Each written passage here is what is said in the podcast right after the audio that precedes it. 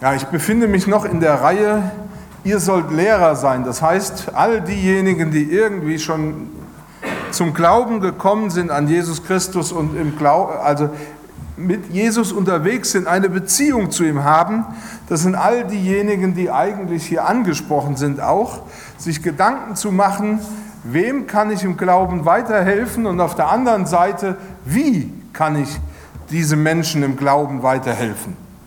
Und ich möchte dementsprechend auch heute diesen Text aus dem Matthäusevangelium lesen. Habt ihr schon davon gehört? Und mein Thema ist erfahren, was Jesus wirklich will.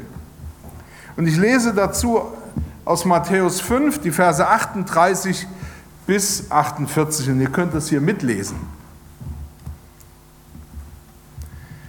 Ihr habt gehört, dass gesagt ist, Auge um Auge, Zahn um Zahn. Ich aber sage euch, dass ihr nicht widerstreben sollt dem Bösen, sondern wenn dich jemand auf deine rechte Backe schlägt, dann halte ihm auch die linke Backe hin. Und wenn jemand mit dir rechten will und dir deinen Rock nehmen will, und hier ist daran gemeint, dass dir jemand deinen Rock stiehlt oder unrechtmäßig dir wegnimmt, dann lass ihm auch den Mantel. Und wenn jemand dich bittet ein, oder dich nötigt, eine Meile mitzugehen, so geh mit ihm zwei. Gib dem, der dich bittet, und wende dich nicht ab von dem, der, dir etwas, der von dir etwas borgen will. Ihr habt gehört, dass gesagt ist, du sollst deinen Nächsten lieben und deinen Feind hassen. Ich aber sage euch, liebt eure Feinde und bittet für sie, die euch verfolgen, auf dass ihr Kinder seid eures Vaters im Himmel denn er lässt seine Sonne aufgehen über Böse und Gute und lässt regnen über Gerechte und Ungerechte. Denn wenn ihr liebt, die euch lieben, was werdet ihr für einen Lohn haben? Tun nicht dasselbe auch die Zöllner, also die Bösewichte? Und wenn ihr nun zu, nur zu euren Brüdern freundlich seid, was tut ihr Besonderes? Tun nicht dasselbe auch die Heiden? Darum sollt ihr vollkommen sein, wie euer Vater oder himmlischer Vater vollkommen ist. Ich bete nochmal. Vater, ich danke dir dafür, dass wir dein Wort haben und du stellst uns echt vor Herausforderungen und Fragen. Und ich bitte dich darum, dass du uns heute hilfst, mit all dem irgendwie umzugehen. Gib uns Kraft und Weisheit zu verstehen, was du, was du meinst und das in unser Leben umzusetzen. Amen. Wenn du einen Menschen in seiner Beziehung oder auf seinem Weg mit Jesus begleitest, wo fängst du eigentlich bei ihm an? Es gibt ja viele verschiedene wichtige Dinge, die in diesem Zusammenhang vielleicht für uns wichtig wären oder sind. Vielleicht denkst du, das Wichtigste ist, wenn ein Mensch, der zum Glauben oder zur Beziehung oder in eine Beziehung mit Jesus eingetreten ist, dass der zunächst einmal lernen soll, ein anständiges Leben zu führen. Dass er morgens stille Zeit macht. Das heißt also Bibel, sich Zeit nimmt für Bibellesen und Gebet, noch bevor vielleicht die Arbeit anfängt oder er gefrühstückt hat oder irgendwas. Und das ist tatsächlich ein wichtiger Hinweis. Oder du fängst an, mit ihm darüber zu sprechen, wie wichtig es ist, in den Gottesdienst, den Hauskreis oder in den Jugendkreis zu gehen. Oder du sagst ihm, wie wichtig es ist oder wäre, wenn er eine Aufgabe in der Gemeinde aufnehmen würde oder wahrnehmen würde. Und das sind gute und wichtige Ansätze. Denn es ist tatsächlich wichtig, dass wir wahrnehmen, zu unserer geistlichen Überzeugung gehört auch ein geistliches Leben oder eine, ein geistlicher Lebensstil. Das heißt, Überzeugung und Verhalten sollen zusammenpassen. Aber, und da fängt ja die Schwierigkeit schon an, woher nehme ich die Vorbilder und die Werte, die ich im Leben berücksichtigen soll oder die ich dem anderen weitergebe? Du denkst vielleicht, naja, ich habe das alles ja mit dem Glauben am Anfang ja auch schon mal durchgemacht. Ich habe da ja schon einiges an Erfahrung und ich kann ja mal so tun, was ich so oder weitergeben, was ich so denke. Als Jesus seine Jünger berief, und das war unserem Text gemäß gerade erst passiert, gab es nicht so viele wirklich gute Vorbilder. Ich glaube, das habe ich hier auch schon mal gesagt, dass sich die meisten in Israel an den Pharisäern orientierten, weil sie wirklich versuchten, ein gutes Vorbild zu sein. Aber die Pharisäer gaben ein äußerst strenges Vorbild ab. Und Jesus zieht es interessanterweise vor, die Pharisäer nicht als Vorbilder hinzustellen. Und damit seine Jünger möglichst bald erfahren, was sie lernen sollen, musste er bei dem anfangen, was er wirklich will. Und ich möchte heute, wie gesagt, über dieses Thema sprechen, erfahren, was Jesus wirklich will. Und der erste Gedanke, den Jesus seinen Jüngern mitgibt, ist, verstehen, was wirkliche, Gerecht, was wirkliche Gerechtigkeit ist. Verstehen, was wirkliche Gerechtigkeit ist. Ich lese die Verse nochmal, so die ersten Verse in unserem Text. Ihr habt gehört, dass gesagt ist, Auge um Auge, Zahn um Zahn. Ich aber sage euch, dass ihr nicht widerstreben sollt dem Bösen, sondern wenn dich jemand auf deine rechte Backe schlägt, ich mache das jetzt nicht vor, weil da mein Mikro spinnt oder so, dann biete ich biete ihm auch die andere dar. Und wenn jemand mit dir rechten will und dir deinen Rock nehmen, dann lass auch den Mantel. Und wenn dich jemand nötigt, eine Meile mit ihm zu gehen, so geh mit ihm zwei. Die Bergpredigt, aus der unser Text heute stammt, gilt als eines der schwierigsten Texte in den Evangelien überhaupt. Liest man sie, bekommt man schnell das Gefühl, dass hier Ansprüche formuliert werden, die lassen sich von normalen Menschen kaum in die Tat umsetzen. Auf der einen Seite wird die Bergpredigt wegen ihrer enorm hohen ethischen Standards gefeiert. Man sieht, dass Jesus hier eine Menge verlangt und auf der anderen Seite wird die Bergpredigt auch sehr schnell als nicht praktikabel, also nicht in das Leben übertragbar, einfach links liegen gelassen. Und wir vergessen, dass es Jesu erste Predigt ist und dass er hier die absoluten Grundlagen anspricht. Also das, was wir als Christen alle wissen sollten. Und da, wenn wir die Bergpredigt uns anschauen, dann muss uns klar sein, dass es ein paar Dinge gibt, äh, über, also die man wissen muss oder in Betracht ziehen muss und von dem aus man die anderen Dinge betrachten muss. Das heißt, es gibt auch in der Bergpredigt gewisse Schlüsselverse, also Verse, die uns das Grundverständnis der Bergpredigt zeigen und uns dabei helfen zu verstehen, was dort eigentlich steht und gemeint ist. Und einer dieser Schlüsselverse findet sich beispielsweise in Matthäus 5, Vers 20. Dort sagt Jesus nämlich, wie gesagt, worum es ihm in dieser Predigt, in diesem ersten Teil der Predigt eigentlich geht. Und da sagt er ihnen, den, die zuhören, denn ich sage euch, wenn eure Gerechtigkeit nicht besser ist als die der Schriftgelehrten und Pharisäer, so werdet ihr nicht in das Himmelreich kommen. Die Jünger und alle, die Jesus bei dieser Predigt zugehört hatten, wurden sofort damit konfrontiert, dass die Pharisäer eigentlich alles falsch machen. Nun muss man wissen, dass die Pharisäer, und ihr Name bedeutet abgesondert, sich im ganzen Leben versuchten, von allem fernzuhalten, was sie irgendwie in den Geschmack kommen ließ, ungerecht zu sein oder irgendwie falsch zu sein. Das heißt, sie taten alles, damit die Menschen um sie herum sehen und wahrnehmen konnten, dass sie das Gesetz Gottes oder die Gesetze, die Gott gegeben hat, perfekt ausüben, dass sie die perfekt umsetzen. Aber was die Pharisäer mit den Jahren an Verhalten zeigten, war, dass sie anderen Menschen in Israel vorgelebt hatten, also da war Anspruch und Wirklichkeit klaffte weit auseinander, dass sie den Leuten in Israel vorlebten, wie man das Gesetz nach außen hin scheinbar perfekt halten kann, aber wie man das nach innen schön umgehen kann. Das heißt, ich gebe mir den Anschein, ich bin gut und halte das alles, mache aber eigentlich alles ganz anders. Die Pharisäer nahmen für sich in Anspruch, gerecht zu sein, weil sie nach ihren Maßstäben gesetzestreu waren. Aber es war ein offenes Geheimnis, dass die Pharisäer eigentlich alles andere als gesetzestreu waren. Jesus schreibt ihnen das einmal ganz deutlich ins Stammbuch. Und wer mal Zeit hat, kann daheim in Matthäus 23 nachlesen, was Jesus den Pharisäern gesagt hat. Und das ist harter Tobak. Also für ihre Ohren war das ganz furchtbar. Ich lese es mal so für eure Ohren und ich hoffe, dass ihr das wenigstens ein bisschen nachvollziehen könnt.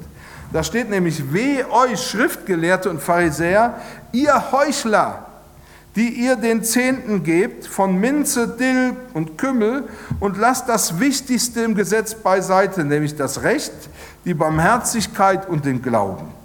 Doch dies sollte man tun und jenes nicht lassen. Ihr verblendeten Führer, die ihr Mücken aussiebt, aber Kamele verschluckt.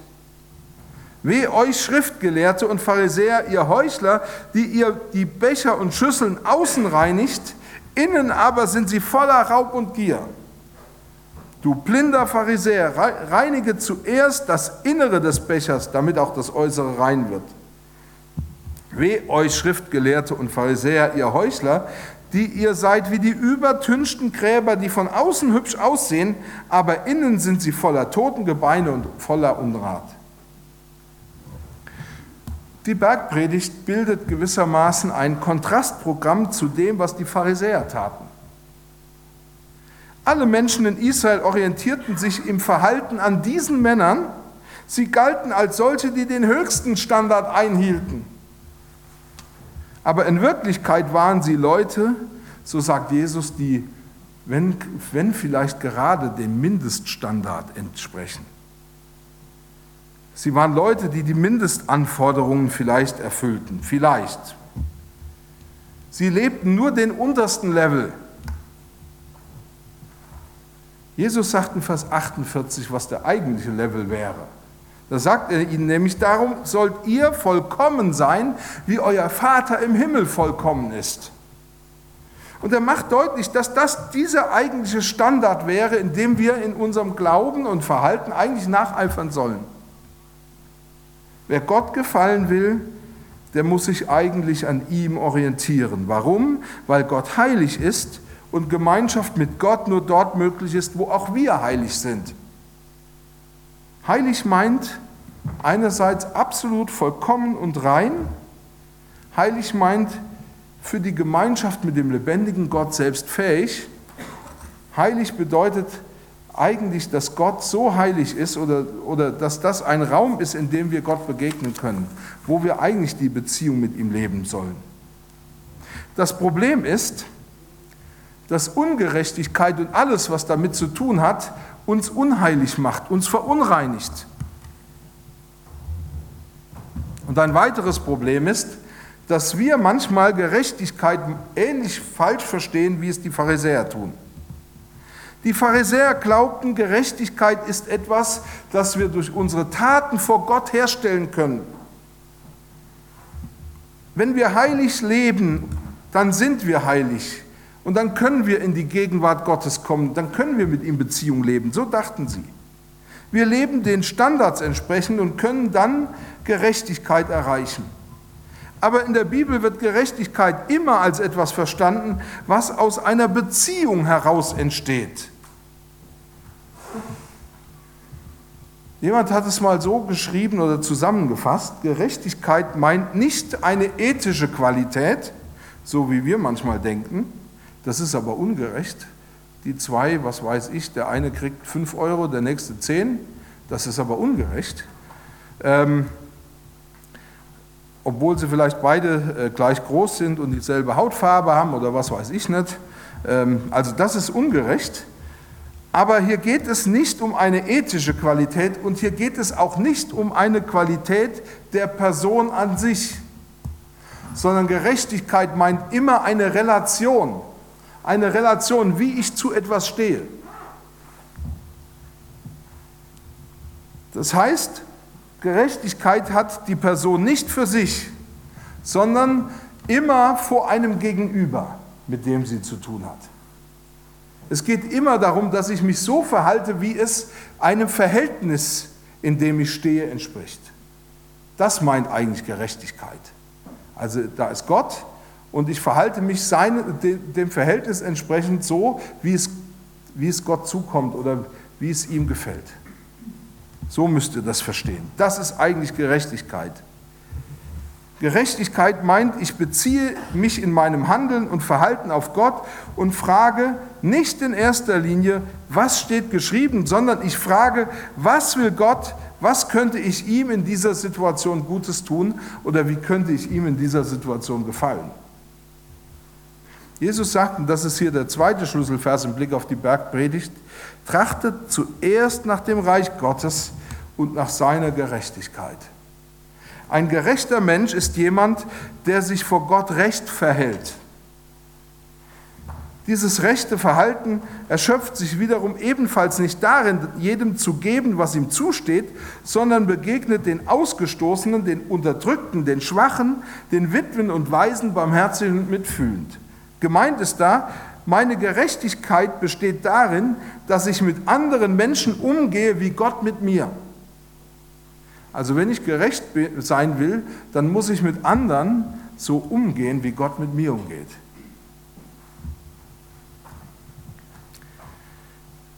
Dass ich sein Handeln als Grundlage für mein Handeln nehme. Gerechtigkeit ist nicht Buchstabentreue, also etwas zu tun oder nicht zu tun, weil es geschrieben wurde, sondern es zu tun, weil ich es für Gott oder für diese Person tue. Das heißt, bei der biblischen Gerechtigkeit stand Gottes Handeln im Mittelpunkt mehr als mein eigenes Handeln. Und wenn du etwas tust oder nicht tust, dann nicht um dem zu genügen, was geschrieben ist, sondern, und das wäre dementsprechend, um mit deinem Verhalten Gott die Ehre zu geben. Rechte Jünger Jesu oder rechte Christen sind zum Beispiel die, und da ist mir das als Beispiel eingefallen, nicht die, die keinen Sex vor der Ehe haben, weil es geschrieben steht. Das ist das Handeln nach Minimalanforderungen, sondern die keinen Sex vor der Ehe haben, beispielsweise weil es Gott die Ehre gibt. Das sind solche, die nicht fremdgehen, nicht weil es geschrieben steht, sondern weil es den Menschen, mit dem sie verheiratet sind und Gott, dem sie durch Jesus Christus gehören, die Ehre gibt.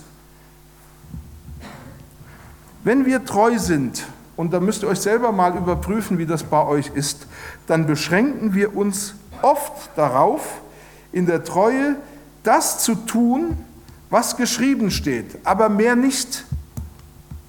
Nach dem Motto, ich gehe ja nicht fremd. Ich gucken darf ich überall, aber gegessen wird daheim. Das hat mir mal jemand gesagt.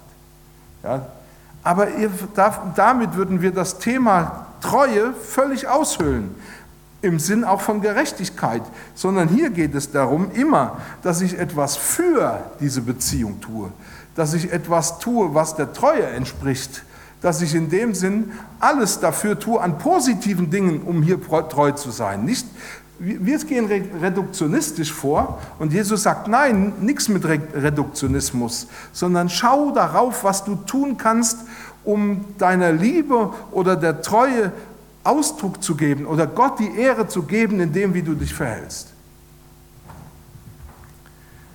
Es geht also immer um ein lebendiges Geschehen. In unserem Text gibt Jesus hier seinen Jüngern und auch uns, egal ob wir jetzt geistliche Schüler sind oder jemanden anders im Glauben anleiten, praktische Beispiele, an denen das ganz deutlich demonstriert wird, was Gott wirklich will, nämlich wie, wie wir handeln sollen. Und ich möchte mit euch jetzt noch eine andere Sache in unserem Text ansehen und darüber nachdenken, was wir daraus lernen können. Das Zweite nämlich, was uns in unserem Text wichtig wird, ist, orientiere dich an dem, was Gott tut. Da lesen wir ja in unserem Text diese steilen Worte.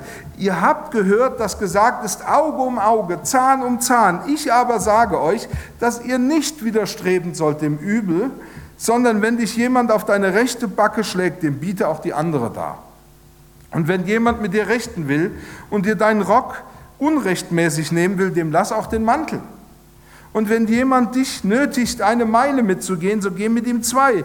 Gib dem, der dich bittet, und wende dich nicht ab von dem, der etwas von dir borgen will. Wie so oft ist auch hier die Frage, wohin sehe ich zuerst die entscheidende? Sehen die Jünger nur darauf, dass die Pharisäer selbst mit ihren hohen Standards Gott nicht gefallen können, und das tun die Pharisäer ja in der Tat nicht, sie gefallen Gott nicht, dann wird zunächst mal das Herz eines jeden Jüngers schwer und sie werden so stark entmutigt, dass sie immer klarer sehen, Gott zu gefallen aus eigener Kraft ist ein Ding der Unmöglichkeit. Du kannst tun und lassen, was du willst. Es ist nie genug, denn Gott ist vollkommen. Bist du vollkommen? Das stimmt so, so steht es in der Bibel. Und je eher du das verstehen kannst, umso besser. Wenn dein Maßstab das Gesetz ist, dann sagt Paulus, bist du verpflichtet, das ganze Gesetz zu halten, und zwar Wort für Wort, in jedem Sinne.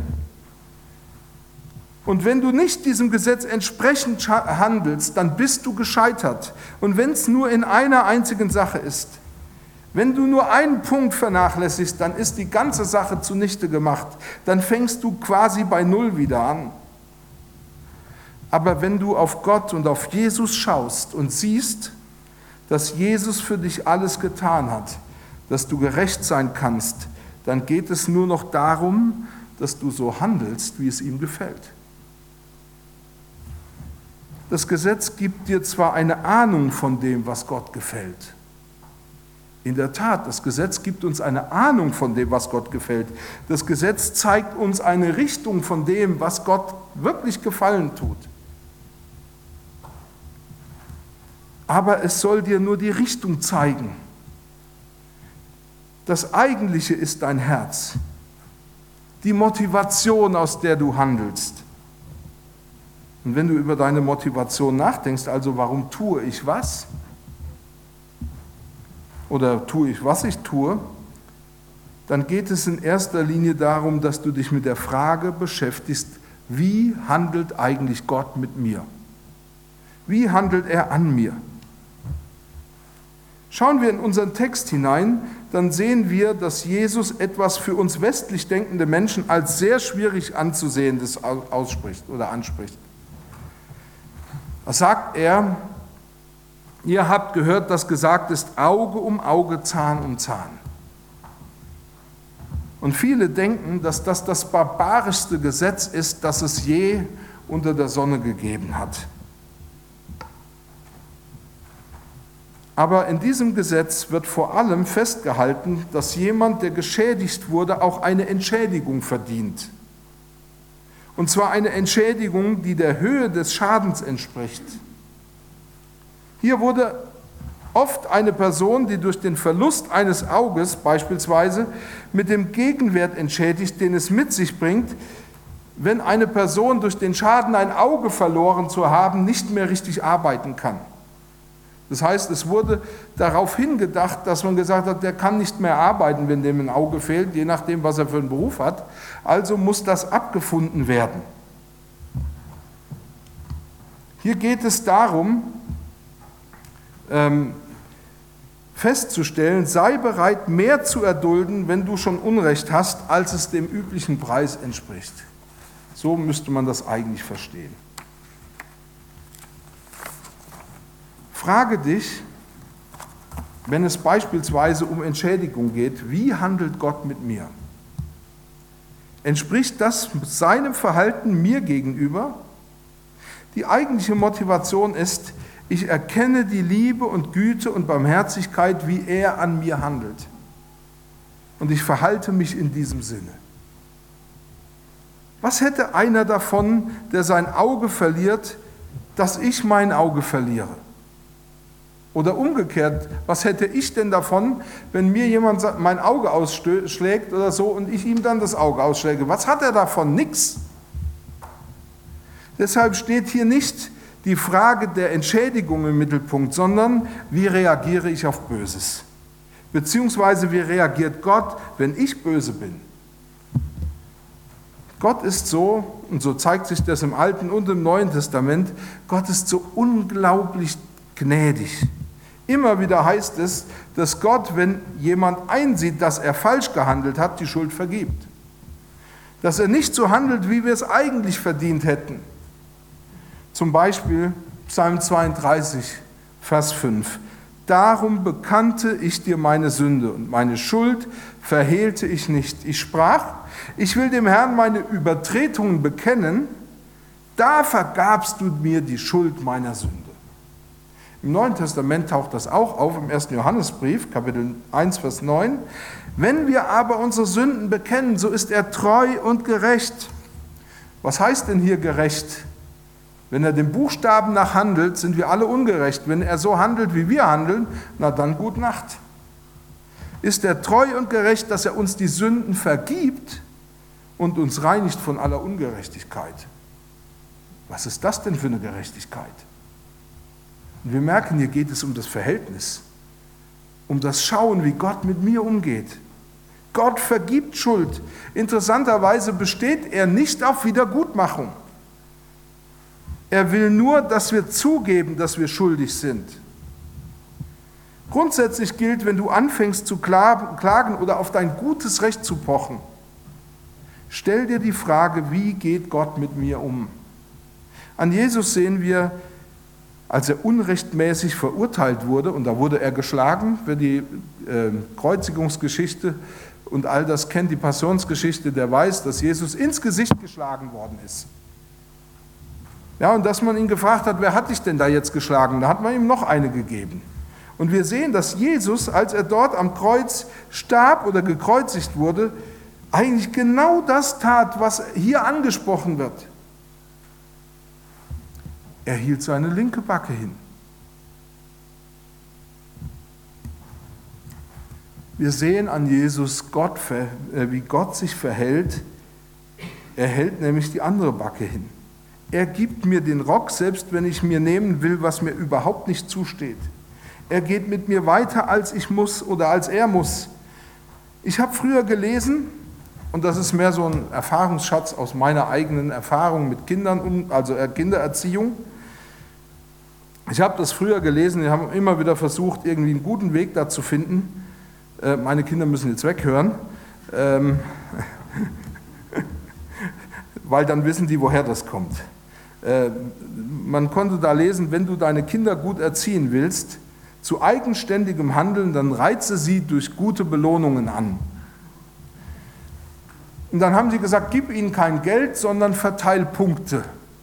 Und meine Kinder können sich an die Punktetafeln mit Sicherheit erinnern, ja, die es da gab und was man dann da raus konnte, äh, kriegen konnte. Ja. Also musste Punkte dann erarbeiten oder erwirtschaften, indem man dann gekehrt hat oder gespült hat oder irgend solche Sachen gemacht hat. Aber ich habe auch gelernt, das ist jetzt eine Metapher aus dem Pferdesport, ein gutes Pferd springt nur so hoch, wie es muss. Das heißt, in der Regel tun sie alle nur das, was sie unbedingt tun müssen, um einen Punkt zu erreichen. Das haben die Pharisäer getan. Sie taten das, was sie unbedingt müssen. Aber der eigentliche Maßstab ist die Liebe. Meine Gerechtigkeit spiegelt meine Liebe und meine Beziehung zu Jesus wider. Das Herz ist entscheidend und nicht unbedingt das perfekte Ergebnis. Es ist schon komisch, dass bei manchem Jesus-Nachfolger mit den Jahren weniger das Herz und die Liebe zu Jesus entscheidet, als das perfekte Ergebnis nach dem Buchstaben. Ja, und hier rede ich nicht von Bibeltreue oder so, sondern so sieht es bei uns manchmal aus. Wenn du eine geistliche Mutter oder ein geistlicher Vater bist, das heißt jemand, der einen anderen im Glauben begleitet und ihm dabei hilft, im Alltag mit Jesus zu leben, und das ist dein Auftrag, dann hilf ihm dabei zu verstehen, was wirklich biblische Gerechtigkeit ist. Christen sind nicht irre oder übermenschlich, wenn sie für ihre Feinde beten. Sie drücken damit nur aus, dass sie verstanden haben, so geht Gott mit mir um. Vor Jahren wurde in Duisburg und wir haben in Krefeld gewohnt, deswegen hat mich das besonders äh, äh, interessiert, wurde ein kleiner Junge entführt und umgebracht. Und die Eltern waren gläubige Jesus-Nachfolger. In einem Fernsehinterview vergaben sie dem Täter öffentlich, was er ihrem Kind angetan hat. Und mal ehrlich, man konnte den Schmerz in den Augen dieser Eltern sehen. Aber sie erinnerten sich daran, was Jesus für sie getan hat, als er am Kreuz gestorben ist. Hier ging es nicht um die Demonstration einer eigenen mentalen Stärke, sondern darum, sich vor dem zu verneigen, der immer und immer wieder erträgt und vergibt, wenn wir ihn nur darum bitten. Es geht um die Beziehung zu Gott durch Jesus Christus und die Liebe, die wir zu ihm haben. Gott verlangt nicht Übermenschliches von uns. Er will, dass wir ihn lieben. Er sagt nicht, handel wie die Eltern dieses Jungen oder wie der heilige Franziskus oder sonst wer, sondern er sagt, wenn du handelst, soll das deine Liebe zu mir widerspiegeln. Das ist der fundamentale Unterschied zu den Pharisäern. Es steht nicht zur Debatte, ob du fähig bist, für deine Feinde zu beten, sondern warum du es tust. Wir können nur vollkommen sein, wenn wir uns von Jesus Christus lieben lassen, wenn wir sein Opfer am Kreuz für uns persönlich annehmen und wenn wir ihn wieder lieben. Amen.